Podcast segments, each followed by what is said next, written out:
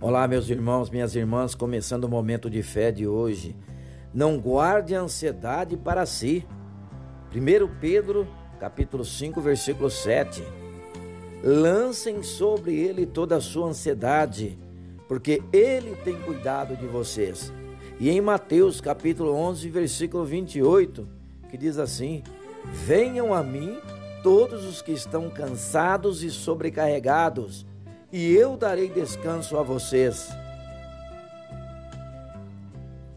A ansiedade está diretamente ligada à preocupação e ao nervosismo. Quando estamos sem confiança, a incerteza passa a nos incomodar. E somente a palavra de Deus é eficaz para acalmar o nosso coração. Na Bíblia, encontramos palavras de conforto e de esperança. Mais do que aliviar o nosso anseio, Deus quer nos guiar num caminho de bênção. Para isso, devemos dar o primeiro passo, confiarmos nele. A fé afasta-nos da incerteza e nos aproxima de Deus. Fale com Deus agora.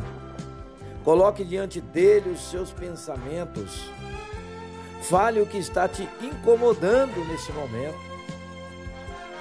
Vamos falar com Deus. Fale com Ele. Senhor Deus, oh Pai, sei que cuidas de mim, Senhor. Acalma o meu coração e tranquiliza a minha mente. Tu és soberano e sei que tudo coopera para o bem daqueles que te ama. E nós te amamos, Senhor.